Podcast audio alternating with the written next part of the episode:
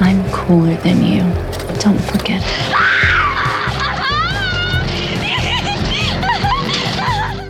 I want to be great or nothing.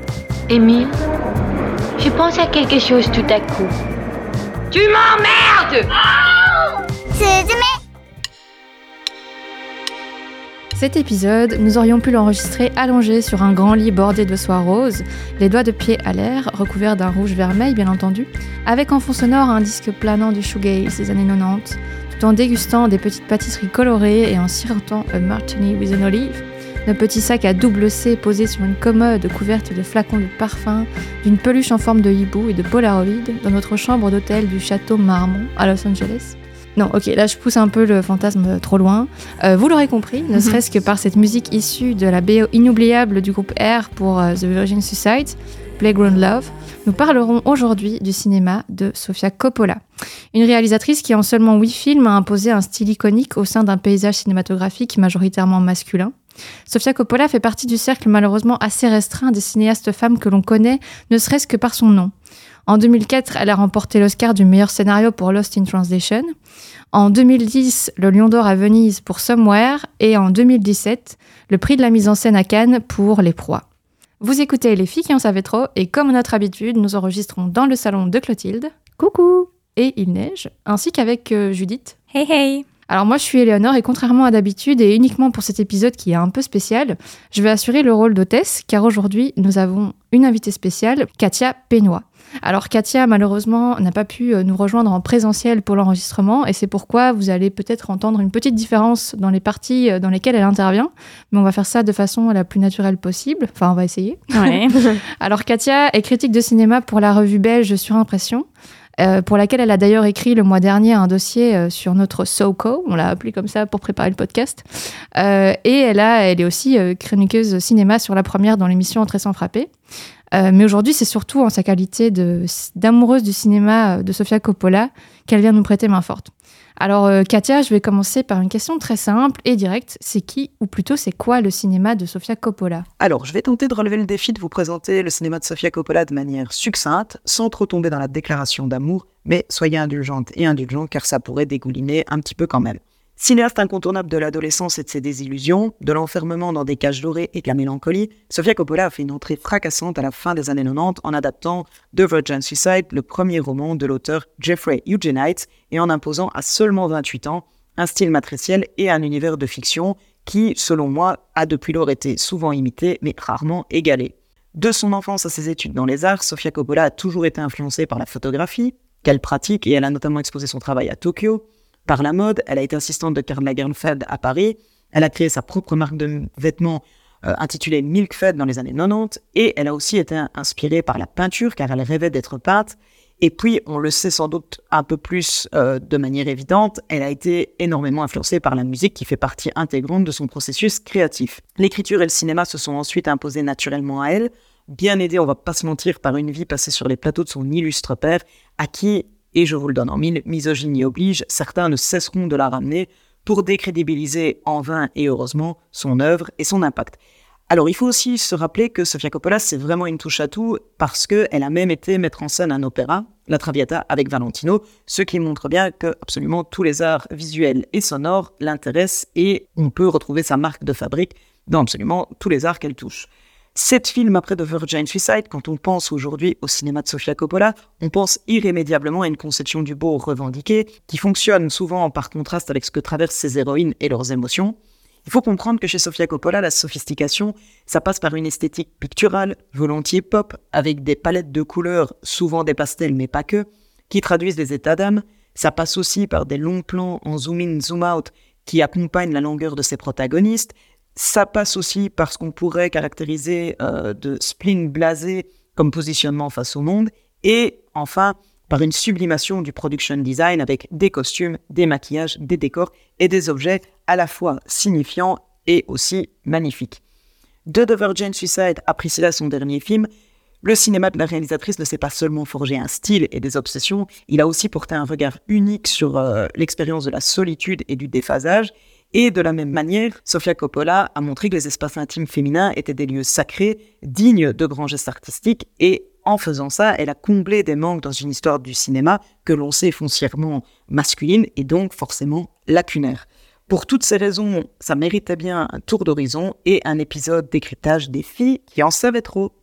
Merci Katia pour ce premier euh, petit tour d'horizon. Et euh, on va tout de suite enchaîner en fait avec notre rapport euh, chacune avec le cinéma de Sofia Coppola.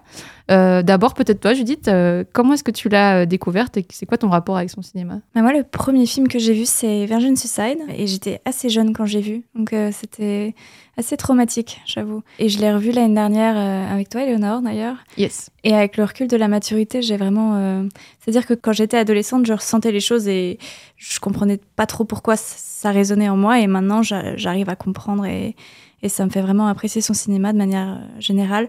Ceux que je préfère, c'est Lost in Translation et Virgin Suicide parce que il y a un espace de d'espace flottant qui fait écho à beaucoup de moments de, de, de la vie de manière générale et qui voilà, c'est rassurant de voir que ça arrive à, d'autres gens.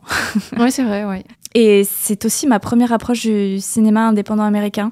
Et j'ai vu quasiment toute sa filmo et sans jamais être déçue, par pour euh, Under Rock et The Bling Ring que j'ai même pas voulu voir. ouais. Valait peut-être mieux pas, mais je suis assez d'accord avec toi. Je te rejoins sur l'entrée en euh, en cinéphilie, en tout cas dans tout ce qui est euh, cinéma indépendant américain. moi aussi, c'est un de mes premiers souvenirs qui va se gravé. J'ai l'impression que c'est une porte d'accès assez facile. C'est vrai. Euh, Il y a quand même un truc qui est très accrocheur dans, dans ce film, ne mm. serait-ce que par le titre. Moi, je me rappelle que j'avais un peu peur de le regarder parce que le mot suicide évoque, quand on est assez jeune, en fait, quelque chose d'assez morbide et fascinant à la fois. C'est un peu de ça que parle le film. Et je me tourne vers Claude parce que c'est, on a vécu pas mal d'expériences cinéphiles ensemble, et notamment celle-là. Et et euh, Chloé, elle avait absolument euh, mal vécu le film. Ben oui, moi, quand on a regardé Virgin Seaside, c'était un peu un, un rejet que j'ai eu du film parce que voilà, j'étais proche, je pense, de l'âge de bah, peut-être. Euh, Des Sœurs Lisbonne, ouais. Ouais, quand, quand, on a regardé le film, et euh, c'était beaucoup trop morbide pour moi et beaucoup trop euh, trash, donc j'ai eu un rejet. D'ailleurs, j'ai pas envie de le revoir. mais surtout parce qu'il t'a touché trop fort, quoi, presque. Oui, c'est ça. Donc c'est pas parce qu'il était mauvais. Je pense que c'est un très très bon film, mais que voilà, c'était un petit peu. En plus, on l'a regardé, il faisait chaud. Je me rappelle exactement où est-ce qu'on était, comment on était habillés et tout, et c'est, ça a vraiment eu un impact, quoi. Mais par contre, toi, t'as T'as pas toujours aimé ces autres films? Bah, Je suis peut-être celle qui a le rapport euh, au cinéma de Sofia Coppola qui est le moins euh, enthousiasmant. Je pense que le premier que j'ai vu, c'est Bling Ring. Euh, la moitié de Somewhere après, parce que vraiment, j'ai pas du tout adhéré. Puis peut-être Marie-Antoinette par après. T'as quand même été voir ces films à chaque fois?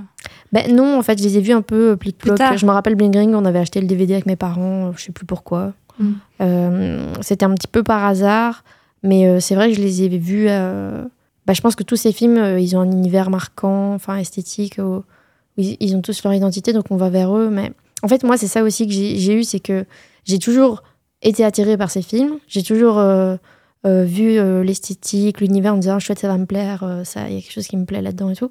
Mais en fait, à chaque fois, j'étais déçue par le, le contenu qu'il y avait dans le film où j'étais pas touchée. Enfin, il y avait toujours une frustration. Voilà. Mon rapport à Sofia Coppola, c'est de la frustration.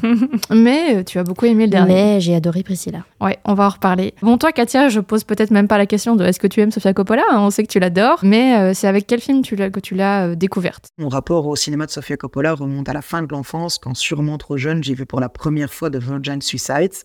Le choc de la fascination initiale a cédé la place à une fascination sur le long terme, puisque j'ai revu le film un nombre incalculable de fois. J'ai ensuite suivi tous ces longs métrages au moment de leur sortie je serais sincèrement incapable de choisir un de ces trois premiers films et de dire c'est mon préféré tant il compte pour des raisons tout à fait différentes euh, vraiment pour moi. Néanmoins, je dois reconnaître qu'il y en a un auquel je reviens constamment, qui représente à la fois la quintessence de ce que j'aime chez elle, mais aussi pour moi une forme absolue et aboutie euh, de tout ce qu'elle a pu faire, et c'est euh, Marie-Antoinette. Au fil du temps, et vous l'aurez compris, Sofia Coppola est devenue euh, ma réalisatrice préférée. C'est également euh, la cinéaste vivante avec David Lynch dont j'ai le plus reparcouru et analysé le corpus de films. Pour moi, l'univers de Sofia Coppola, et je dis univers à dessin, c'est-à-dire ses créations, mais aussi ses références, ainsi que les œuvres et les artistes avec euh, lesquels elle dialogue, c'est vraiment devenu une porte ouverte sur des thématiques et des motifs esthétiques qui ne cessent de m'intéresser. Je crois, même si c'est un peu réducteur de le dire comme ça, que j'y ai trouvé une source d'inspiration et une forme de validation euh, à toute une série de choses que j'apprécie et qui n'étaient pas spécialement mises en valeur ou prises au sérieux dans les années 90. On peut également dire qu'elle qui s'est dédiée à filmer des récits d'apprentissage, elle a d'une certaine manière fait partie du mien. Et cette année, en travaillant sur son œuvre et en découvrant Priscilla, j'ai pris conscience de la chance que j'ai de toujours aimer la réalisatrice de mon adolescence, d'y voir à l'âge adulte d'autres éclairages et d'y percevoir encore, quoi qu'il en soit, une forme de modernité, peut-être même d'intemporalité. Dit comme ça, ça peut paraître un petit peu cliché, mais je pense sincèrement que c'est pas le cas euh, avec tous les artistes qu'on a aimés quand on était plus jeune, et c'est assez précieux finalement. Bah, merci beaucoup Katia. Euh, et sans plus tarder, bah, je vous propose d'attaquer cet épisode spécial euh, sur Priscilla, qui est sorti en salle le 3 janvier dernier.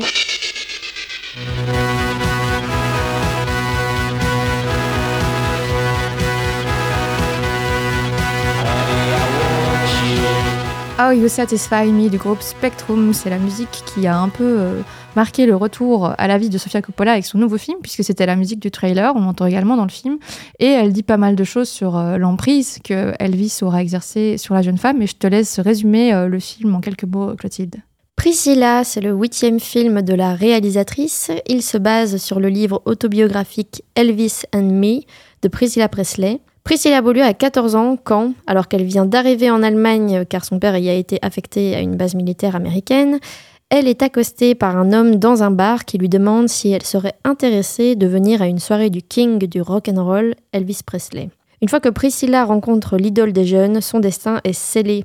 Le rocker devient le centre de sa vie. Le film de Sofia Coppola suit l'évolution du couple mythique sur plus de 10 ans de vie commune et nous emmène du rêve au désenchantement. Merci Clotilde. Alors je me tourne directement vers toi Katia. Qu'est-ce que tu as pensé, toi en tant que spécialiste euh, et fan ultime de Sofia Coppola? Quelle place ce film occupe-t-il dans sa filmographie? Écoutez, pour moi Priscilla, ça permet à Sofia Coppola de clore après The Virgin Suicide et Marie-Antoinette sa trilogie sur l'adolescence féminine en captivité en ajoutant avec Priscilla une petite nuance euh, qui est que ici c'est une prisonnière euh, consentante euh, puisqu'elle est complètement aveuglée par ses sentiments pour Elvis. C'est à la fois un film somme parce que c'est la synthèse des motifs thématiques du cinéma de Sofia Coppola et puis c'est aussi une œuvre qui lui permet de dialoguer avec tous ses films, et particulièrement avec celui que je considérais de son magnum opus, c'est-à-dire Marie-Antoinette, parce que Priscilla comme Marie-Antoinette sont deux gamines mariées à des rois à la limite de l'impuissance, qui sont enfermées dans des palais dorés et euh, complètement euh, euh, restreintes par la codification des lieux. Priscilla n'avait par exemple pas le droit de ramener des amis à Graceland, elle avait encore moins le droit de travailler car elle devait attendre les appels plaintifs de sa rockstar de Marie. Et puis, euh, ça permet à Sofia Coppola de créer des rimes, euh, des renvois entre ces deux films. Euh, c'est marrant de constater que le chiot qu'on enlevait à Marie-Antoinette quand elle arrivait à Versailles, eh bien, devient ici un jouet qu'on offre à Priscilla pour combler l'absence d'Elvis. Pour moi, ça montre aussi que Sofia Coppola n'a pas perdu de sa superbe quand il s'agit de diriger avec subtilité les actrices. Calespini, ici, elle va endosser le rôle de ses 14 ans jusqu'à la séparation avec Elvis en 72 et elle va, avec un minimum d'effet, euh, réussir à montrer comment cette personne euh, découvre la face cachée du conte de fées à l'américaine. Et cette déconstruction du conte de fées, c'est vraiment le cœur de ma critique. C'est ce qui, moi, m'a le plus interpellé parce que ici, Sofia Coppola dépasse euh, l'aspect pop auquel on la ramène souvent et elle va aller dans le récit d'emprise vers l'émancipation en jouant sur une dialectique de clair-obscur, de zone d'ombre qui va créer un contraste entre ben, l'aspect luxuriant et euh, la face cachée qui est complètement angoissante et anxiogène. On, se rappelle qu'elle avait aussi déjà travaillé la claustrophobie dans euh, The Beguiled, et euh, ici c'est vraiment, on sent qu'elle revient à ça. Pour moi, elle le fait d'une manière qui est intéressante parce qu'elle ne va pas prendre le récit d'emprise pour en faire une thèse ou un exposé, elle va préférer révéler le diable dans tous les détails signifiants. Ça va aller d'une différence de taille ahurissante entre celui qui domine et celle qui est dominée. Euh, la main d'un homme adulte qui fait la taille du thorax d'une jeune fille, visuellement, ça, marque. Euh, il l'appelle quand même Little One. Euh, on a aussi une réplique bien connue que Sofia Coppola retravaille.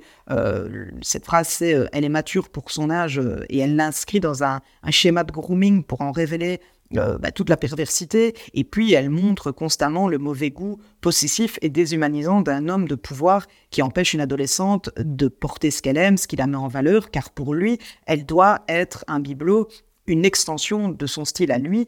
Et euh, j'ai beau aimer le cinéma de Sofia Coppola dans son entièreté, de ses œuvres, euh, de ses plus grandes œuvres à ses créations, on va dire les plus anecdotiques, je dois bien dire que celui-ci m'a impressionné par son aspect suffocant parce que dans son entreprise de déconstruction du conte, Sofia Coppola verse euh, par moments euh, dans des scènes et des plans euh, qui, tirent vraiment vers l'horrifique. par exemple, lors de sa première nuit à Graceland, euh, Elvis va refuser les désirs de Priscilla euh, parce qu'évidemment c'est lui qui doit décider quand et où euh, ils auront leur premier rapport sexuel et à la place il va lui proposer une drogue somnifère, oui oui, à une gamine, vous ne rêvez pas. Et en fait, 48 heures plus tard, Priscilla va se réveiller complètement vaseuse, groggy, avec Elvis qui se tient au-dessus d'elle, immense, voûté, et éclairé en clair-obscur, justement, euh, ce qui fait que la chambre d'Elvis et Elvis sont baignés dans le noir, et le seul bandeau de lumière qui perce, eh ben, ça vient euh, de l'extérieur, euh, par la fenêtre, et en fait, c'est ce monde réel dont Priscilla se déconnecte petit à petit par amour et aveuglement, et à ce moment-là, eh ben, il n'y a plus de doute, le mensonge du prince charmant éclate, il ne reste plus qu'un monstre de névrose, prêt à engloutir sa proie et à l'emmener avec lui dans sa descente aux enfers, et évidemment, il n'y a pas de hasard si, pour s'excuser, juste après, il va proposer une excursion à Vegas à Priscilla, euh, parce que Las Vegas, c'est ce symbole de la débauche euh, dans laquelle une collégienne n'a pas sa place. Et selon moi, c'est là que le montage de Sarah Flack, hein, la monteuse de Sofia Coppola depuis Lost in Translation, eh ben, est d'une précision critique imparable euh, parce que euh, on ne peut pas s'empêcher euh, de mettre ces, deux événements l'un en face de l'autre et d'en ressortir avec vraiment la déconstruction de tous les contes à l'américaine qu'on nous vend depuis bah, l'histoire des temps. Hein. et c'est une, selon moi, des très grandes réussites de Priscilla. Donc euh, merci Katia pour, euh, pour ton avis et pour ce que je pense être un résumé d'un film qui est assez dense, euh, qui revient justement sur pas mal de thématiques hyper intéressantes de son cinéma. Bah Claude, peut-être toi d'abord, est-ce que tu as aimé et qu'est-ce que tu relèves par rapport à tout ça? Bah oui, moi j'ai été complètement convaincue par, euh, par Priscilla et euh, je trouve que bah, Katia exprime super bien tout ce que moi aussi j'ai perçu dans le film ou ce que, ce que j'ai ressenti. Euh, c'est vrai qu'il y a quelque chose qui est assez fort, c'est que bah, moi j'ai une identification émotionnelle qui est assez forte avec Priscilla et du coup j'ai vraiment l'impression de vivre avec elle cette histoire de waouh, j'ai une rockstar qui, qui vient me chercher. Je, tout d'un coup, je suis plongée un peu dans le rêve de, plein de, de jeunes filles, de jeunes fans de d'Elvis. Et puis alors cette histoire, ce rêve euh, qui est dans ses couleurs euh, rose pâle, euh, où tout est élégant, riche.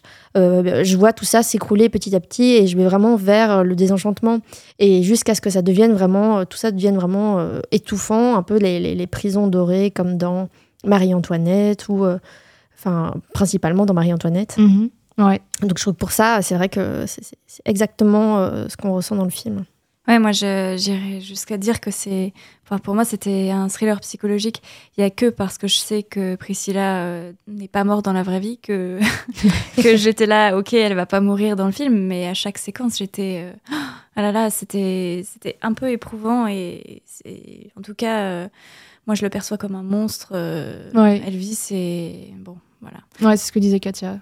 Mais c'est vrai que, enfin moi en tout cas, je suis hyper fort du côté de Priscilla. Et ce que j'aime beaucoup dans le film, c'est que euh, Sofia Coppola va beaucoup plus proche de son personnage que je trouve que d'habitude dans ses autres films où je trouve que parfois il y a un peu une distance. Mhm. Euh, je trouve que dans celui-ci, elle met vraiment en valeur son personnage et on est totalement avec toutes ses émotions.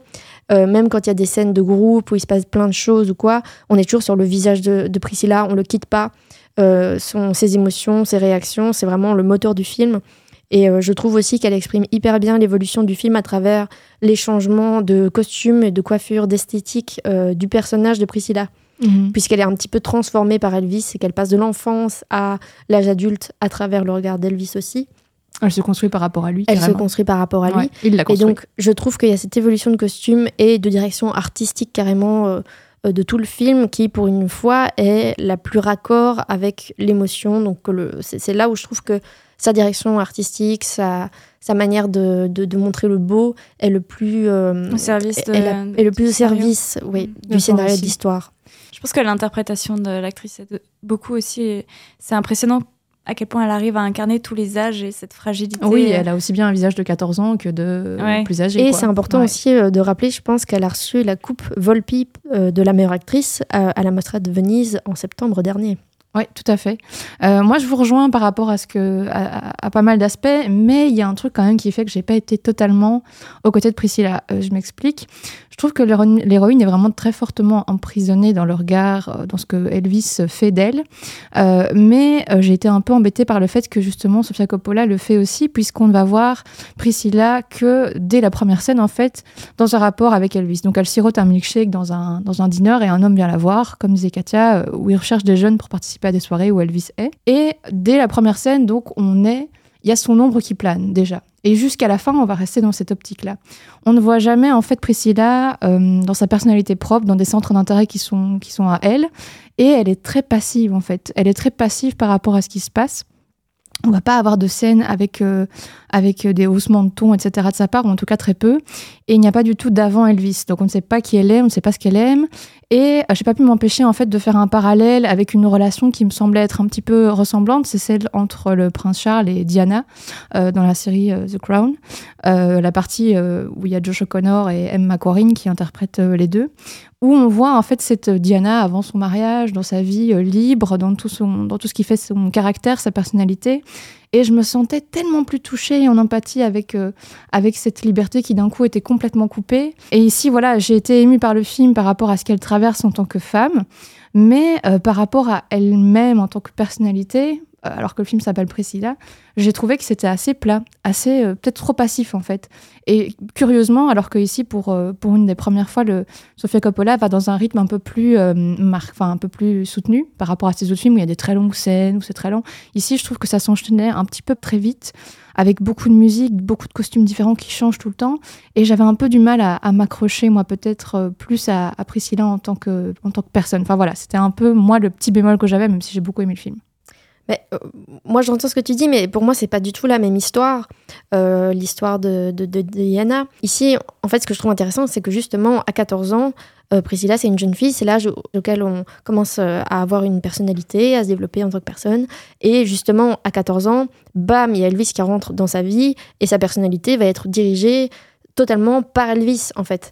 Oui, sur cet aspect-là, je rejoins vraiment Clotilde parce que selon moi, la scène où le soldat aborde Priscilla pour lui proposer de rencontrer le King, c'est une scène qui contient un angle mort qui fait un peu froid dans le dos, euh, sans le confirmer ou sans le souligner, et c'est toute la force de la première partie de Priscilla. Sofia Coppola nous laisse quand même imaginer comment, pourquoi et quel pattern il y a derrière le fait d'aller à la rencontre d'une mineure d'une collégienne dans un diner pour lui proposer euh, de lui présenter une rockstar sous prétexte qu'elle lui rappellera son pays. Euh, et puis, en effet, pour moi, c'est pas le sujet parce que de Priscilla avant Elvis, Sofia Coppola nous montre quand même de manière très efficace, très visuelle, la manière dont elle se sent seule parce qu'elle est déracinée à cause du travail de son père, de la manière dont elle a dû laisser ses amis aux États-Unis. Et ça me paraît assez suffisant à l'adolescence pour comprendre comment elle va volontairement se noyer dans le mirage euh, du conte euh, de fait, quoi, de, cette idole euh, d'une génération qui va porter son attention sur elle et pourquoi elle va vouloir s'extirper de son quotidien pas très réjouissant et croire à cette, à cette belle histoire en fait. J'ai l'impression que le fait qu'on n'ait rien avant, bah, c'est parce qu'elle est encore vraiment très jeune et que c'est intéressant justement de montrer à quel point elle a terminé son éducation à ses côtés et à quel point ses passions ou non-passions sont arrivées avec Elvis. En fait, elle a suivi un chemin tout tracé qu'on lui a presque imposé même si elle, voilà, elle est tombée amoureuse, mais j'ai l'impression que c'est comme si elle l'avait pas choisi au final. Oui. Moi, je, je rebondirai là-dessus pour dire que il faut quand même noter que c'est un biopic. Donc, j'ai, moi, j'ai pas lu euh, le livre, mais ça se trouve, mhm. elle parle pas de l'avant déjà. Je pense que Sofia Coppola a voulu vachement respecter euh, euh, ce que Elvis and Me. Quoi. Ouais, ce que ce qu'elle a écrit aussi. Et je pense que le titre est déjà révélateur. C'est Elvis and Me. Voilà, je pense que c'est un peu la contrainte du biopic euh, qui, pour moi, est une force ici parce que, pour le coup, on reste avec Priscilla. Elle ne va pas du côté d'Elvis. Elle n'a pas eu les droits pour les musiques. Tant mieux, j'ai envie de dire. On reste. Euh, il y a un refus d'aller là où ça se passe et on reste avec elle, son personnage. Et, euh, et peut-être que c'est pour ça. Et peut-être qu'en fait, bah, ça rend peut-être l'histoire plus universelle aussi. Et peut-être que Priscilla n'est pas quelqu'un de très intéressant à 14 ans. Tu vois? On n'a pas tous une vie folle à 14 ans. Peut-être qu'on rentre des cours, euh, qu'on boit un milkshake et qu'on n'a pas de hobby, tu vois, c'est pas donné à tout le monde. Surtout qu'on est en temps euh, où euh, elle, voilà, elle, déménage en Allemagne. Oui, elle n'a pas, elle a pas de repère encore. Non, c'est ça. Donc on, sent qu'elle est. voilà, c'est une jeune fille normale dans tout ce qu'elle a de plus. Ouais. Donc peut-être que Coppola s'est confronté un peu à ça et que pour moi, là où je te rejoins, c'est que je trouve que le personnage et il est agaçant parce qu'il réagit pas évidemment à les prises dans, très, tout ça. Et en même temps, ben, c'était peut-être c'est peut-être ça la vérité quoi. C'est mhm. ça. Et puis je trouve aussi que en fait c'est aussi un motif du cinéma de Sofia Coppola les personnages passifs. C'est pas la première fois qu'elle voilà qu'elle filme des gens qui sont euh, emprisonnés ou qui n'agissent pas ou qui, qui, subissent plus que, que d'être moteur d'action. Mm-hmm. Donc, et, et, puis moi, il y a aussi quelque chose qui me plaît vraiment en fait dans Priscilla, c'est que, eh ben, non, c'est pas un biopic sur une rockstar qui fait plein de choses, qui est actif, qui, qui dirige tout. Non, c'est sur la personne de l'ombre, c'est sur la femme de l'ombre qui est enfermée dans le foyer, euh, même euh, cachée de la presse. Et je trouve que ce personnage, on pourrait dire, qui vit beaucoup moins de choses intéressantes qu'Elvis, parce qu'elle ne fait pas des tournées, elle ne fait pas des tournages, elle ne rencontre pas mille personnes, etc. Je trouve que son histoire est bien plus intéressante parce qu'elle vit une oppression tout en douceur, mais euh, qui s'intensifie de plus en plus.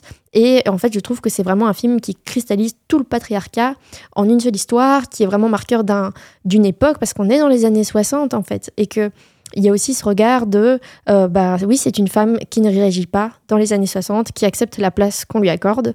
Mhm. Et évidemment, aujourd'hui, ça nous fait bouillir. Moi, j'avais envie de, de, dire, mais ah, vas-y, fais quelque chose. Les scènes sont faites, les répétitions sont faites pour nous énerver, pour nous donner envie d'agir et de nous montrer comment Priscilla, bah, elle ne réagit pas et elle se laisse faire. Et je trouve aussi que c'est symptomatique d'une époque. Mhm. Mais euh, pour rebondir là-dessus, euh, niveau de la répétition, ça m'a pas gêné, mais du coup, je trouvais que la fin tombait un peu euh, rapidement. On oui, je suis d'accord. On l'attendait. Il n'y avait pas une espèce de gradation. Genre, je me, me sentais pas soulagée qu'elle parte. J'étais même étonnée moi, que ça arrive enfin, et en même temps, ça va vite. Et, et, j'avais pas cette émotion de, de liberté. Euh, que j'ai attendu tout le début du film avant d'être un peu lassée et avant de dire oui, bon bah voilà, c'est la fin. Ça, je suis assez d'accord qu'à un moment donné, euh, on est tellement habitué, on est pris dedans que euh, ça vient assez rapidement la, la façon dont ça se délie à la fin. Euh, moi, ce qui me frappe peut-être le plus dans Priscilla, surtout parce qu'on a revu en fait les autres films de Sofia, enfin moi j'en ai revu quelques-uns, c'est vraiment euh, la représentation du désir féminin euh, et corrélativement en fait l'incapacité des hommes à les comprendre et à les satisfaire. Ça dénonce. oui, mais vraiment je trouve qu'il y a un truc là-dessus qui est très cohérent et je sais pas, moi c'est ce que je demande souvent à un réalisateur, un auteur, une autrice c'est d'avoir une cohérence dans son œuvre. Et pour le coup, ici, bah voilà, j'ai repensé au désir précoce dans Virgin Suicides avec euh, cette scène où Lux Lisbonne fait du pied à un jeune garçon qui est complètement euh, pétrifié euh, par cette approche, au désir perdu dans Lost in Translation et On the Rocks suite au mariage, mais aussi le désir oppressant dans Marie-Antoinette où la reine se retrouve coincée avec un mari frigide alors que la cour lui réclame un héritier, et le désir débordant dans les proies où des femmes se retrouvent enfermées avec un homme qu'elles désirent toutes. Ici, dans Priscilla, le désir, c'est vraiment, euh, il est vraiment encapsulé, il est mis en conserve et il est rangé au placard avant euh, date de péremption. C'est Elvis qui décidera du moment où il a besoin, euh, bah, justement, de satisfaire ce désir. Et on a quelque chose d'assez, je trouve, qui nous prend assez par surprise, c'est le désir que qui ne vient pas du côté d'Elvis, mais qui arrive assez rapidement chez Priscilla, une fois qu'elle a 16 ans, à de multiples que... reprises. Donc je trouve qu'il y a un peu quelque chose de... au début, on voit un homme plus âgé avec une très jeune, il y a la différence de taille, etc., comme tu disais, Katia. Et euh, il va vraiment refuser ses avances, et alors qu'on pressent normalement un, truc un peu malsain à ce niveau-là, hein, d'un prédateur sexuel avec une enfant. Oui, non, c'est comme s'il voulait la préserver, la protéger. Oui, c'est ça. Euh, c'est qu'elle ne représente pas euh, quelque chose de sexuel pour lui. Non, pas du tout. Ça. Et c'est ça qui est vraiment intéressant dans ce film, je trouve, c'est que il la voit vraiment comme une espèce de petite poupée, presque une petite vierge qui va lui porter bonheur, qui va symboliser en fait l'Amérique quand il est à l'étranger, puis après elle sera le symbole du foyer, il le dit même tel quel. Mais c'est vrai que ça aussi, il le dit euh, quand ils sont euh, en Allemagne encore, euh, que qu'elle lui rappelle le pays. Ah oui, c'est clair depuis le début. Hein, c'est la typique American Girl. Elle a son brushing bombé, ses petites soquettes blanches, ses robes bouffantes. Et ça m'a fait penser en fait à, ce qui a été l'actrice Shirley Temple dans les années 30, où on dit souvent que c'est l'enfant qui a combattu la Grande Dépression parce que, alors que l'Amérique allait mal, ben, on a fait des films avec une enfant parce que ça redonnait le sourire. On dirait un petit peu qu'il la voit comme ça comme vraiment une petite icône qui va lui redonner courage quand il est loin et qu'il en a marre. Et puis ensuite, après, quand il revient là-bas, euh, alors que voilà, euh, il va aller fricoter avec tous les sex symboles de l'époque, euh, Anne-Margaret, Nancy Sinatra, il a sa petite femme au foyer qui en fait est en fait un enfant qui est là pour, pour symboliser. Et tout ça, je trouve, euh, est vraiment une critique de l'Amérique puritaine, c'est-à-dire euh, une Amérique où, en apparence, tout est extrêmement prude, et derrière, il y a des obscénités, il y a des, une impunité de tout ça, en fait, et, euh, et, des personnes qui en ont souffert, quoi. Et donc, elle, je trouve que ça, c'est vraiment une des grandes forces du film. Alors c'est intéressant parce que plus on parle de Priscilla et plus on se rend compte que l'histoire de Priscilla et le cinéma de Sofia Coppola, en réalité c'était une évidence, une rencontre qui devait advenir et ce jusque dans ses moindres détails. Alors on a déjà évoqué énormément d'aspects et euh, on a déjà énormément fait dialoguer le film avec sa filmographie, mais je voudrais convoquer un dernier petit exemple assez ironique euh, parce qu'en fait, depuis, euh, c'est assez récent, hein, mais les gens ont décidé de débattre euh, de la différence d'âge entre les personnages de Scarlett Johansson et de Bill Murray dans Lost in Translation. Alors quand je dis les gens, c'est vraiment un peu tout le monde, parce que même la fille de Sofia Coppola s'est mise à lui faire des reproches sur le sujet, apparemment. Et face à tout ça, Sofia Coppola a décidé de répondre en expliquant qu'elle s'était tout simplement inspirée du couple mythique Lauren Bacall et Humphrey Bogart et de leurs 25 ans d'écart. Et devant Priscilla, la boucle est en quelque sorte bouclée quand Elvis emmène Priscilla au cinéma euh, pour euh, lui faire voir euh, Beat the Devil de John Huston avec Humphrey Bogart. Et pendant toute la projection, Elvis répète les répliques de Bogart, limite en quelque sorte. et quand il sort de la projection, il se lance dans un laïus à Priscilla sur le fait qu'il se rêve en grand acteur quelque part entre Humphrey Bogart donc et euh, la modernité absolue de Marlon Brando. C'est très très ironique quand on sait que bah, malheureusement pour lui, Elvis ne sera jamais euh, qu'un acteur assez limité pour ne pas dire médiocre et que bah, encore une fois face à Priscilla, il contrôle ce qu'il peut contrôler euh, et bah, toute sa relation à lui et aux autres est nourrie de grandes frustrations, peu importe qu'il était l'idole de toute une génération. Euh, toujours pour euh, conclure sur Priscilla, j'aimerais euh, parler brièvement de la fin, parce que pour moi, c'est sans doute l'une des plus belles fins de la filmographie de Sofia Coppola, mais c'est aussi une des plus douces amères de sa carrière, parce qu'elle symbolise l'émancipation d'une femme enfin prête à vivre sa vie pour elle et par elle-même, après tout ce temps perdu avec un homme incapable d'aimer et qui a fait peser sur elle une solitude euh, qui euh, était un fardeau qu'on n'a pas à faire porter à une jeune femme qui aurait dû vivre les plus belles années de sa vie. Alors évidemment, ça dialogue encore une fois avec Marie-Antoinette, parce que dans Marie-Antoinette, pour des raisons de, représentation pardon, tout à fait honorables, Sofia Coppola choisissait de ne pas montrer la décapitation de la reine, et euh, le dernier plan montrait simplement Versailles saccagé, ce qui laissait présager une fin bien moins heureuse qu'on l'aurait voulu. Mais ici, elle va plus loin, Sofia Coppola, parce qu'elle ouvre littéralement une porte sur l'espoir. Et ça n'enlève absolument pas euh, la souffrance que va impliquer un schéma de reconstruction euh, de quelqu'un qui part en ayant toujours des sentiments pour, euh, pour Elvis, mais elle le fait sur un choix musical qui est bah, à la fois d'une beauté incroyable, mais aussi porteur d'un message qu'on peut voir comme ironique, mais qu'on peut aussi, euh, et c'est mon cas, voir comme étant très féministe, parce que ce morceau, dont je ne révélerai pas le titre pour ne pas spoiler les gens qui vont encore aller voir le film, euh, ce morceau, c'est historiquement euh, la seule chose que Elvis n'a légalement pas pu posséder. Ça avait un lien avec Priscilla, ça avait un lien avec leur histoire d'amour, mais ça avait aussi un symbole, ça possédait un symbole de ce qu'un homme, même puissant, ne peut pas toujours acquérir. Et ça m'a fait grandement plaisir qu'elle termine sur ce choix. Et euh, ça n'a pas empêché que ça m'arrache quelques larmes parce que j'avais énormément d'empathie pour euh, les sentiments encore euh, aussi étonnamment que ça, aussi étonnant que ça puisse paraître, encore vivant de Priscilla pour, pour Elvis. Et donc c'est une fin magnifique. Et oui, et c'est un film magnifique. Et vraiment, cœur-cœur sur Kaylee Spaney. Ça, on le sait. Euh, merci les filles. Et euh, bah, je pense que ouais, un film somme qui nous permet justement euh, de rebondir sur plusieurs aspects du cinéma de Sofia Coppola, à commencer par le scénario. Ben oui, moi j'avais envie d'aborder un petit peu la question du scénario, puisque c'est peut-être pas la question qui nous vient à l'esprit en premier quand on regarde les films de Sofia Coppola. Alors, moi je trouve que c'est une très grande metteuse en scène, mais je me demandais est-ce que c'est aussi une grande scénariste? Mhm. Alors tout au long de sa carrière, Sofia Coppola, elle a alterné en fait entre scénario original ou adaptation. Je vais faire un petit point sur la question. Dans les livres qu'elle a adaptés dans les fictions, on retrouve Virgin Suicide, on retrouve Les Proies, qui est aussi un remake d'un film de Don Siegel. Dans les livres, on retrouve aussi des biographies ou autobiographies avec Marie-Antoinette et Priscilla. Ensuite, dans les scénarios originaux, eh bien, il y a Lost in Translation, qui a reçu un Oscar et un Golden Globes, on l'a dit. Il y a On the Rocks, avant-dernier film. Il y a Somewhere et The Bling Ring, mais qui est un cas un peu à part parce que c'est aussi un peu basé sur un article de presse. Oui, de Suspects War Louboutin. Voilà. Alors, par rapport à tout ça, c'est vrai qu'elle a commencé sa carrière de scénariste avec une adaptation, celle de, The Virgin Society. Oui, adaptation, euh, en fait, parce que c'était un livre qu'elle aimait beaucoup et dont elle a commencé à adapter euh, chapitre par chapitre euh, certains passages, jusqu'à avoir un scénario complet et à se rendre compte que les droits avaient déjà été. la réalisation avait déjà été confiée à un autre réalisateur et elle a eu le culot d'envoyer son scénario en disant que c'était elle qui pouvait le, mieux le réaliser et bah, finalement elle a eu gain de cause et elle a pu tourner son film. À 28 ans. À seulement 28 ans, oui.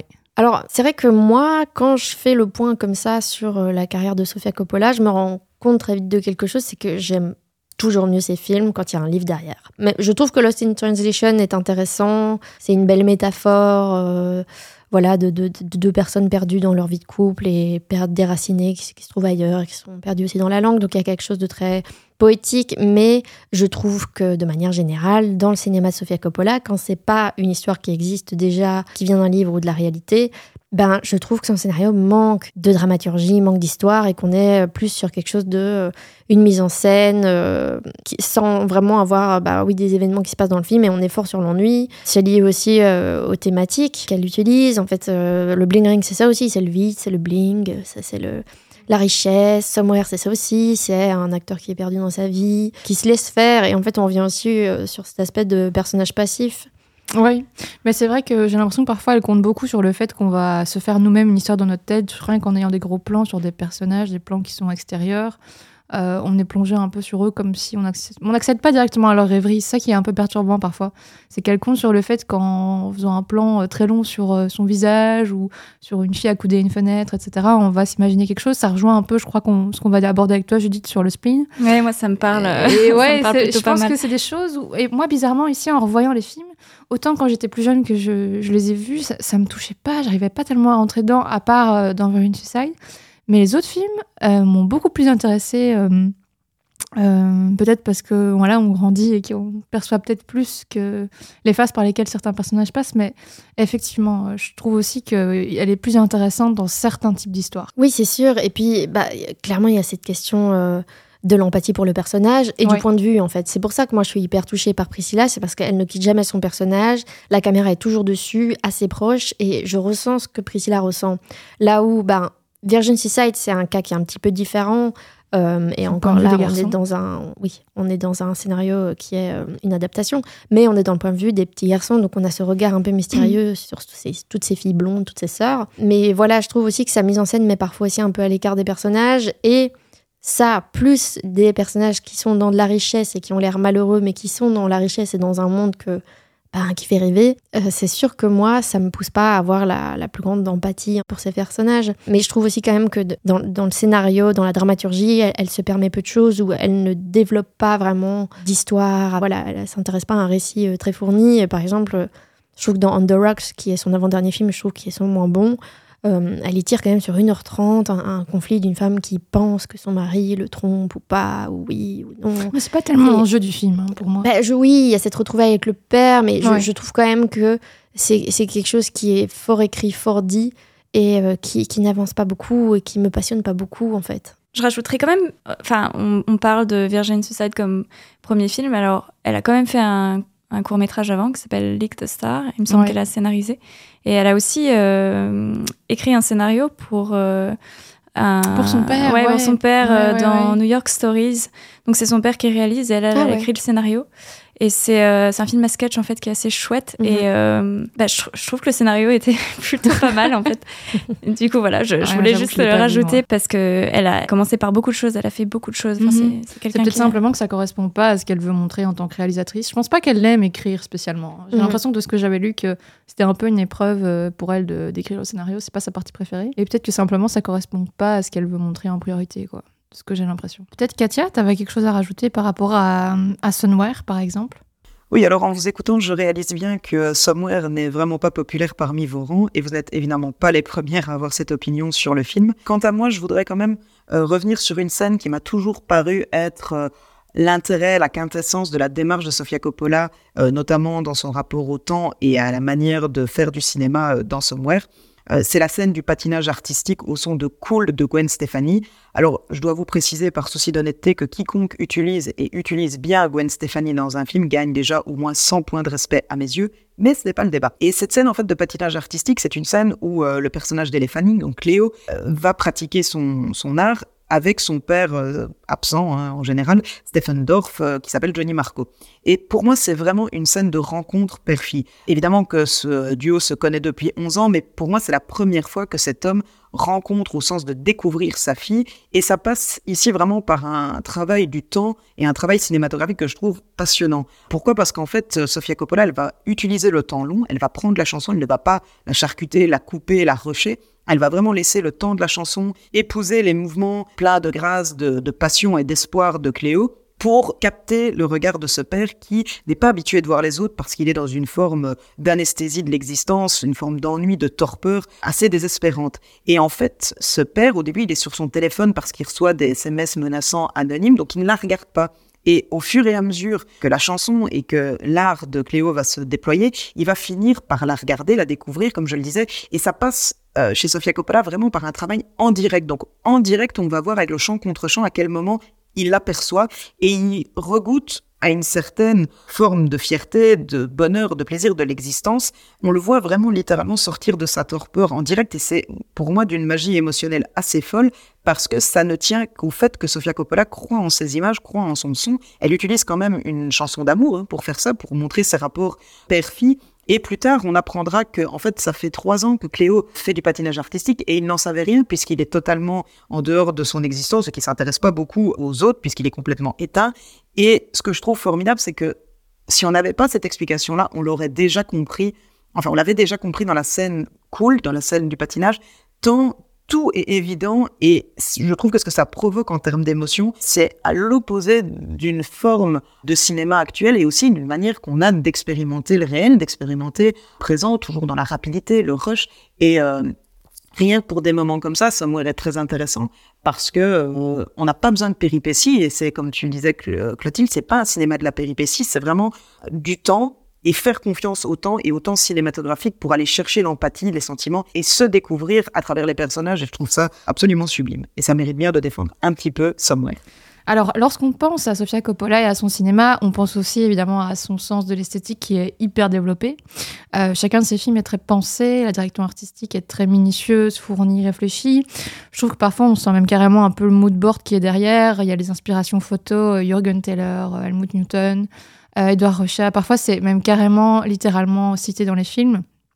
Le premier plan de Lost in Translation, euh, comme aussi l'œuvre qui comporte l'inscription Cold Beer Beautiful Girl dans euh, Somewhere. et puis en plus, Sofia Coppola a beaucoup voyagé au Japon et on sent qu'elle a été pas mal inspirée par cet univers hyper kawaii, girly, etc et qu'elle aime cette accumulation des objets, des images vaporeuses, des jeunes filles en fleurs, belle, mince, euh, délicate, blanche, souvent euh, blonde même. Euh, et donc ça, c'est une représentation de l'univers féminin qui fait vraiment une des marques de fabrique de son cinéma. Il y a aussi le goût du luxe, de la mode et de la célébrité. Les endroits de ces films sont souvent très luxueux. Ça peut être des palaces, comme dans Lost in Translation au Japon, ou dans Somewhere euh, à Los Angeles ou à Milan, mais aussi Versailles, euh, évidemment, qui est un lieu ultra luxueux euh, d'époque.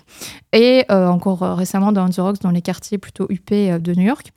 Il y a le choix aussi pour des vêtements et des accessoires griffés. et puis en plus, bah voilà, on sent aussi que Sofia Coppola a commencé sa vie professionnelle euh, dans l'univers de la mode, comme le disait Katia, aux côtés de Karl Lagerfeld. Et en plus, entre ses films, elle a aussi tourné des spots publicitaires, elle a été légérie elle-même de plusieurs campagnes.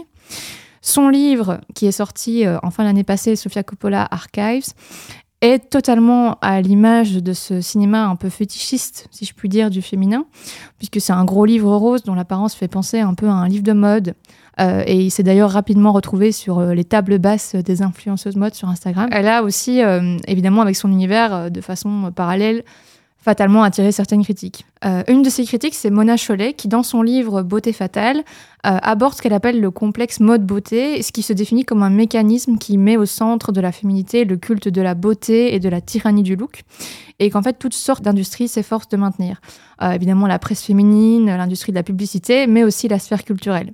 Et tout ça pour faire vendre des produits aux femmes qui sont une super bonne cible. Alors que ce complexe enferme les femmes aussi, évidemment, euh, dans une sorte de subordination à toute une série de dictats et de standards qui sont inatteignables, ce qui engendre évidemment une haine de soi. Dans son livre, Mona Chollet va accuser en fait le cinéma de Sofia Coppola de participer à ce complexe de par euh, son conservatisme pour un certain type de beauté stéréotypée, donc les beautés blanches, blondes, son goût du luxe, mais aussi la confusion qu'elle fait régner parfois entre publicité et cinéma. L'exemple qu'elle prend, c'est celui de Marie-Antoinette, euh, pour lequel Sofia Coppola s'inspire de tons euh, couleur pastel de la maison de couture Dior, pour la citer, pour laquelle elle va également ensuite tourner un spot publicitaire. Elle va reprendre aussi des tas de motifs de son film, comme les pâtisseries, les macarons d'un pâtissier très célèbre à Paris, et des ballons roses toute une esthétique qui va, qui va réapparaître dans cette pub et qui vient ici en fait flouter les limites entre publicité et cinéma.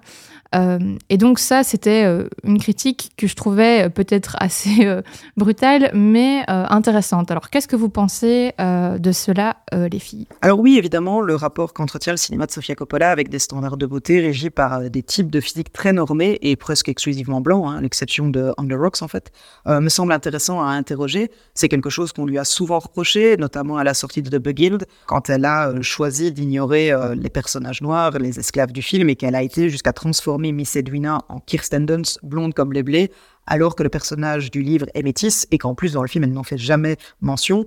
Euh, Sofia Coppola a justifié tant bien que mal, hein, le son whitewashing en disant ne pas vouloir proposer des représentations à la légère de ce type de personnage parce qu'elle sait qu'elle a un jeune public. On peut trouver l'excuse facile, on peut même la trouver inacceptable, on peut aussi lire entre les lignes, à mon avis, qu'elle ne se sent pas à l'aise avec ces questions.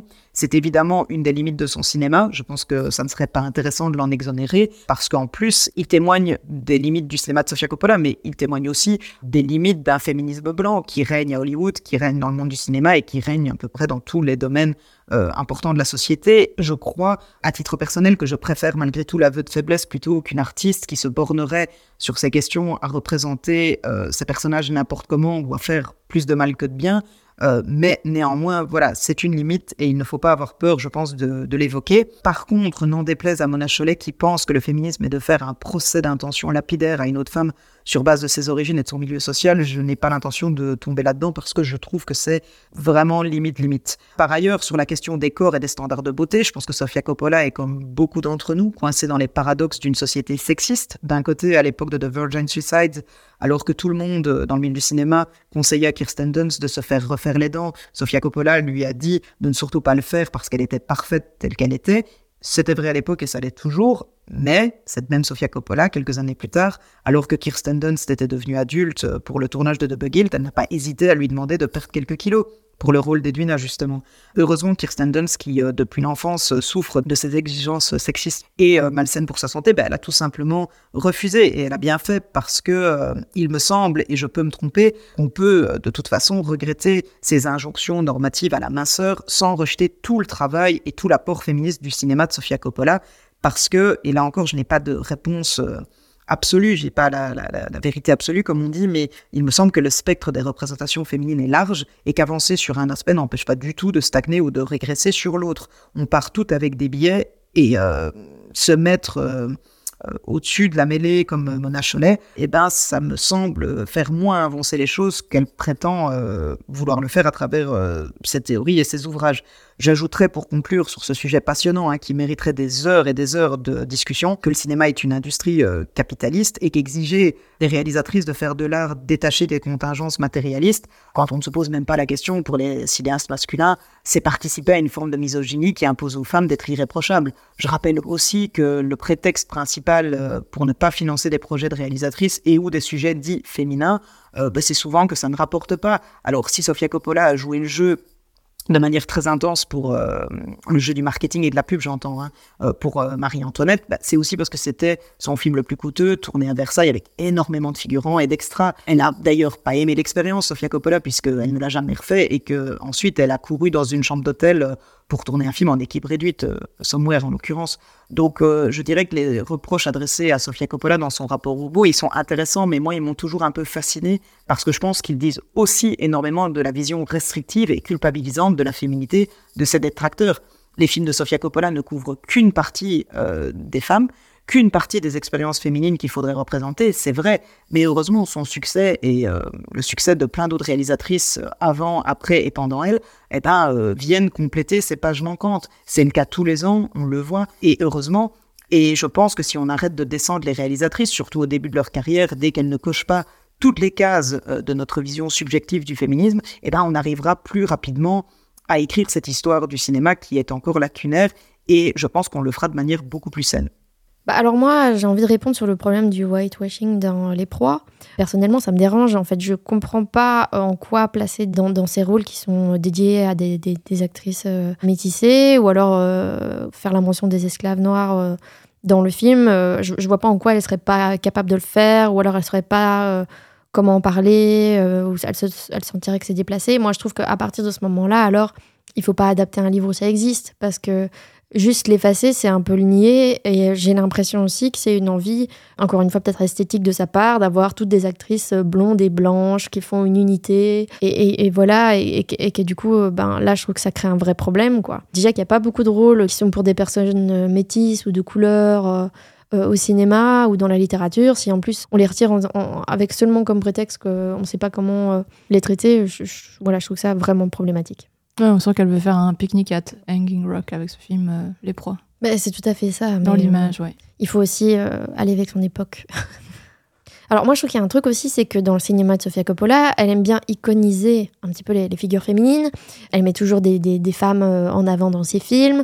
Le féminin, de manière générale, est, vraiment euh, mis en avant, représenté, elle l'embrasse totalement. Euh, moi, je trouve que c'est plutôt positif parce que je trouve qu'au cinéma, souvent, quand on veut faire un cinéma qui est féministe, le féminin est un peu tué, est un petit peu mis de côté, comme si c'était quelque chose de négatif parce que relié à une certaine vision masculine de la femme, je sais pas. Mais je trouve que masculiniser des personnages féminins, c'est pas toujours euh, la, solution. Donc je trouve ça bien que quelqu'un affirme le féminin au cinéma. Mhm.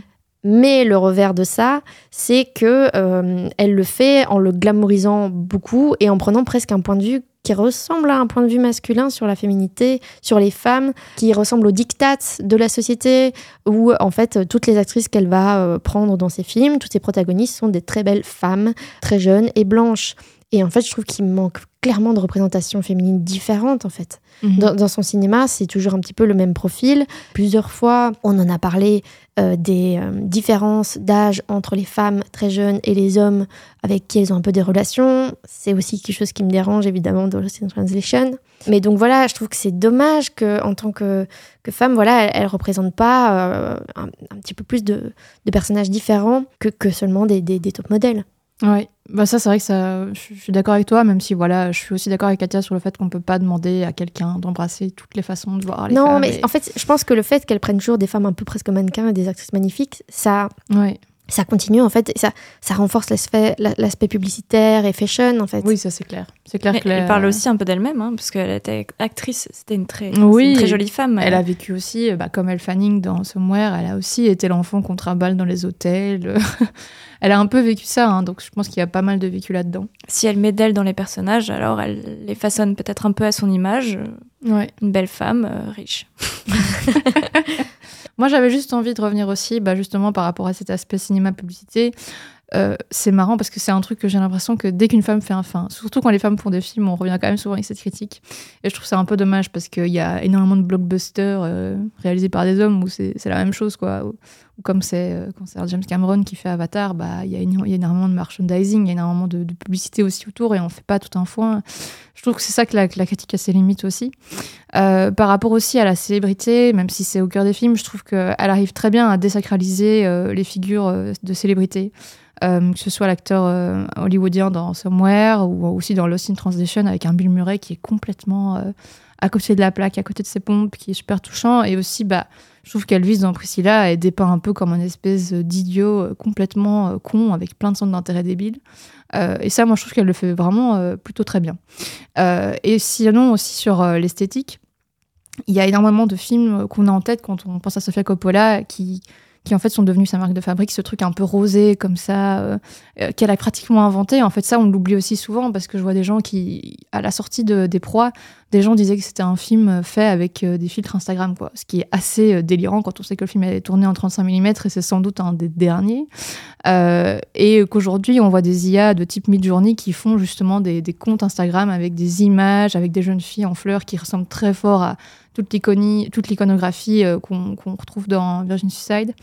Et je trouve que c'est un peu un reproche, euh, un, reproche un peu bas de, faire ça parce qu'elle l'a, je trouve qu'elle si elle l'a pas inventé, elle l'a vraiment euh, concrétisé très très fort. Et je trouve que c'est des films qu'on peut pas oublier dans l'histoire aussi de l'esthétique du cinéma.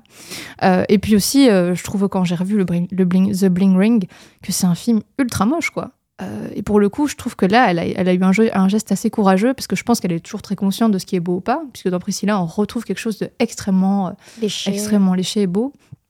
Mais The Bling Ring, c'était suicidaire, quoi. Euh, c'était moche, il y avait plein d'images avec des qualités médiocres à la, magazine People, avec cet aspect aussi documentaire de temps en temps. Je trouve qu'elle a ce film-là, même si je l'adore pas, je le trouve assez intéressant et je le trouve assez assez, euh, assez risqué. Oui, euh, parce que la mise en scène est aussi très raccord. Ouais, c'était vraiment. Euh, c'était les, les, marques dans toute leur grossièreté aussi. Et je trouve que dans ce film, il y a une forte critique de ça. en tout cas, a posteriori aussi, et cette ère des influenceurs qui est arrivée. Euh, on voit à quel point ce film aussi était assez visionnaire et à quel point là, elle a carrément lâché son esthétique pour nous montrer un truc hyper moche.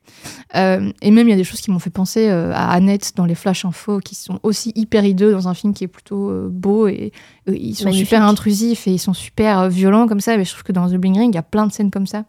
Euh, bah, elle prend des risques de mise en scène au service de son scénario.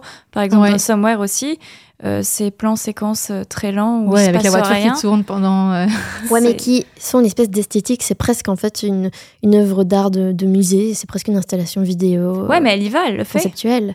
Bien sûr. Là où je trouve que, par exemple, dans On the Rocks, c'est pas très esthétique mais ça raconte pas grand chose non plus. Oui, bon, on est toutes d'accord. Euh, c'est c'est pas, notre préf. Et, euh, Ouais, c'est le plus, c'est le plus, euh, c'est le plus faible. Mais c'est vrai qu'en fait, moi, comme tu disais, je dis que cette lenteur et aussi la répétition, ça me plonge dans une espèce d'état d'esprit méditatif. c'est un peu une espèce de spleen.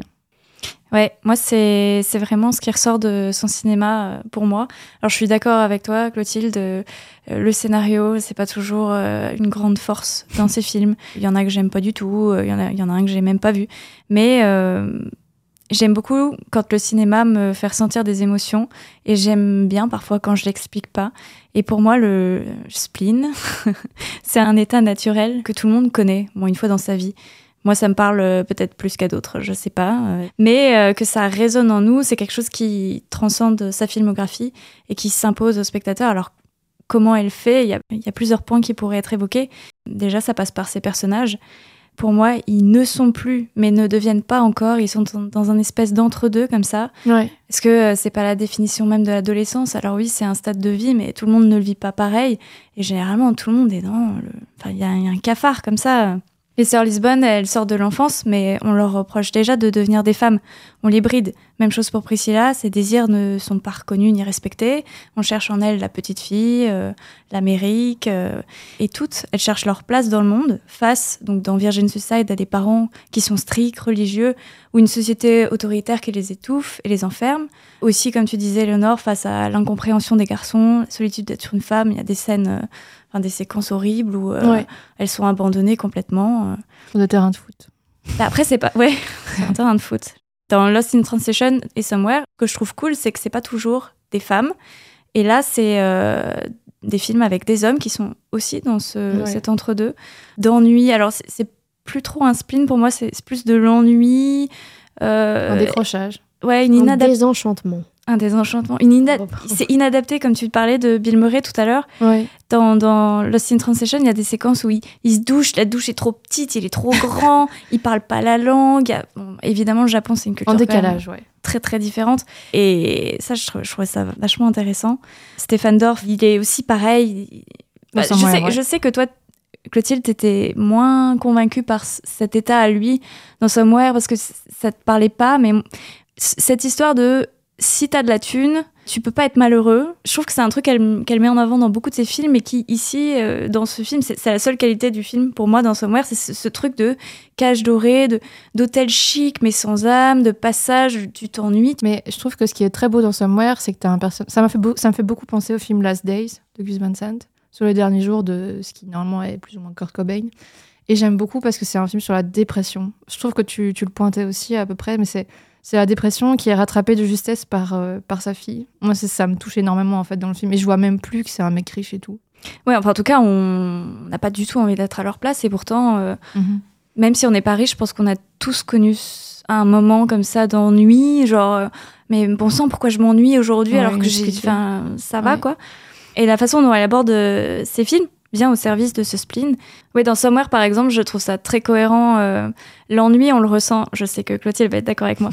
L'ennui, on le ressent dans Somewhere aussi parce qu'elle met en scène ça avec des longs plans séquences où euh, c'est assez. T'as été une musique qui est euh, qui colle parfaitement avec cet ennui au bord de la piscine et, et il se passe rien et, et, je trouve que je trouve ça très courageux qu'elle fasse ça, même si du coup effectivement je me suis aussi un peu ennuyée dans ce film. Je trouve ça cohérent en fait. Dans ces films, on trouve pas mal de séquences qu'on pourrait appeler irréelles, qui semblent de l'ordre du rêve, de la rêverie, du fantasme, ou carrément, bah, dans Priscilla, on tripe hallucinogène. Pour moi, le côté glamour qui lui est reproché, ça lui permet aussi d'amener du sensoriel dans son cinéma et qui aide à ce spleen. Il y a des gros plans sur les pieds, les mains, des tapis, des tapisseries, le maquillage, le souci du détail, dans les motifs, dans des textures. Il y a vraiment quelque chose. C'est fétichiste. Peut-être, mais moi, ça me Enfin, ça m'aide vraiment à rentrer dans, ce, dans ces matières, dans ce. Ça, c'est vrai. Les matières dans les films sont très bien représentées. Ça, c'est un truc que j'ai pas pensé, mais je trouve ça très, très juste. Ouais, ça, c'est vrai. Et ça, ça l'aide, enfin, pour moi, d'apporter ce sensoriel, mhm. ça l'aide à nous emprisonner avec les personnages dans cette mélancolie. Il y a un trop plein aussi, hein, parfois. Dans Priscilla, surtout, je trouve qu'il y a un, too much de tout, quoi. Même mm. sa coiffure, à un moment donné, ça devient euh, bah, ridicule. le, quoi. le premier plan, c'est ses pieds sur le tapis, comme ça. Ouais, ouais. Et la dernière chose, et peut-être celle qui met tout le monde d'accord, c'est la place de la musique dans ces films. La plus iconique pour moi, et je pense pour beaucoup d'autres, ça reste euh, la bande originale signée de R pour Virgin Suicide, hein, qu'on a entendu dans l'intro. Déjà, il faut savoir que la musique intervient très tôt dans son processus de création. Elle dit qu'elle écoute beaucoup de musique déjà à l'étape du script et gravite autour d'elle beaucoup de musiciens. Par exemple, son mari euh, signe la BO de plusieurs de ses films, c'est le chanteur du groupe Phoenix. Ouais, euh, Mais c'est pas lui qui a porté le bon goût à ses films parce que déjà dans ses tout premiers, elle avait déjà une BO incroyable. C'est vrai, mais du coup, je pense que, enfin, de ce que j'avais lu sur internet, elle avait beaucoup été influencée par son frère qui est mort euh, quand elle était assez jeune, qui lui a peut-être inspiré, enfin, insufflé l'envie de faire ce film Virgin Suicide dans une période de deuil. Et donc, je pense qu'elle a voilà, elle a eu un, elle a eu des bonnes influences. la musique, elle est utilisée par les personnages eux-mêmes. Il y a beaucoup de séquences de karaoké, de chansonnettes. Et euh, le choix des morceaux qu'elle met dans ses films n'est jamais anodin. Ça permet d'expliquer ce spleen. Pour moi, il y a une séquence très visuelle, toujours euh, dans Virgin Suicide, où les garçons et les filles se passent des morceaux par téléphone euh, en se répondant. Et vraiment, pour crier leur mal-être, ça peut pas être plus visuel, quoi. Ouais. C'est une des plus belles séquences de son cinéma, je dirais. Ouais, c'est parfois, euh, c'est parfois un peu plus subtil, mais terriblement efficace. Dans le style de la musique euh, elle-même, ou le choix du moment où elle intervient, il y a beaucoup de, de, séquences un peu mélancoliques. On parlait tout à l'heure de séquences irréelles où elle regarde par la fenêtre vers l'extérieur. C'est un peu l'intériorité de la prison. Et elle regarde l'extérieur et il y a souvent des musiques à ce moment-là. Et on va pas se mentir, l'électroplanant du groupe R foutrait le somme à n'importe qui, même sans regarder le film. Donc voilà, pour moi, ça, c'est, ça se passe d'explication et cet état d'entre-deux, pour moi, il transcende toute sa filmographie. En fait, c'est, un peu ça le, peut-être le thème de toute la filmographie de Sofia Coppola, c'est des personnages qui rêvent d'ailleurs, qui rêvent à la fenêtre, qui, qui, cherchent à s'échapper de la réalité qu'on leur impose. Du cauchemar euh, parfois. Et, ou du cauchemar, évidemment. Et ça, c'est quelque chose que euh, Katia euh, écrit très bien dans son article, qui est dans le dernier numéro de Surimpression, donc celui du mois de janvier. Oui, on vous conseille d'aller le lire. Euh, elle le lire. Ouais, où elle a fait un, un, dossier spécial sur Sofia Coppola, où elle parle assez bien aussi de cette notion de cet état de spleen, cet état de, de déconnexion des personnages. Bah, merci beaucoup les filles, merci à toi Katia pour tes interventions. Ça a été un épisode assez laborieux, on a eu des circonstances exceptionnelles à affronter et je crois qu'on on aura fait de notre mieux, on espère que ça vous aura plu. N'hésitez pas à nous dire ce que vous en pensez sur notre euh, compte Instagram, euh, à noter notre podcast sur Spotify, à nous écouter sur toutes les plateformes, à en parler autour de vous. Et on vous donne euh, très vite rendez-vous pour un prochain épisode des filles qui en savaient trop, un épisode d'actu. Comme d'habitude, bah du coup, on vous dit à la prochaine. Salut les filles. Salut. Salut.